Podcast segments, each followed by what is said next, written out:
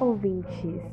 No episódio de hoje do podcast, iremos entrevistar Etienne Ken, cientista francês, chefe da Comissão Francesa de Energia Atômica.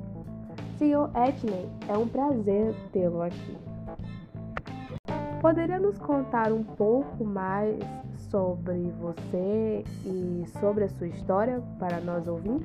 Eu nasci em 1 de abril de 1958, tenho 64 anos, sou graduado pela Escola Normal Superior de Paris, possuo um DA em Física Teórica, bem como um PhD, em Filosofia da Ciência e uma acreditação para supervisionar pesquisas.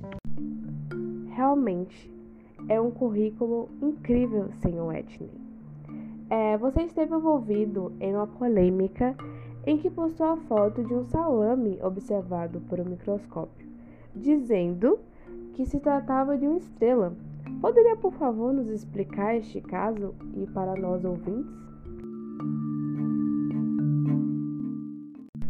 Bom, é contado que, em um belo dia, ele estava em sua casa e, vendo aquele salame, decidiu tirar uma foto onde era muito parecida com a estrela redonda e avermelhada.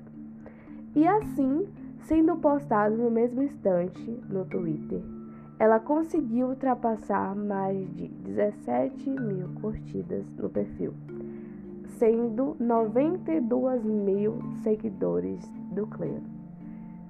Tudo aquilo não passava de uma grande piada do cientista. A foto é de um salame do tipo chouriço ibérico. Ele também fala na sua fala que seria uma pegadinha, onde ali seriam questionadas a verificação de conteúdo e a credibilidade que os especialistas têm sobre as redes sociais, principalmente a que foi tweetada chamada o Twitter, uma grande rede famosa.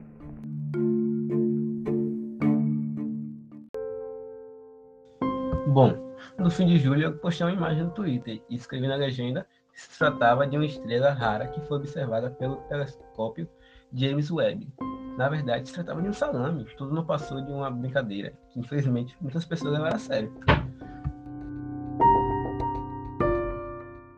As pessoas realmente não gostaram da brincadeira. Inclusive, um de seus seguidores escreveu: A piada é engraçada. Mas quando é publicada por você, ela torna-se enorme. Seu nome, como cientista, fornece uma garantia para que não seja necessário verificar as informações. O que você pensa sobre isso, Sr. Whitney?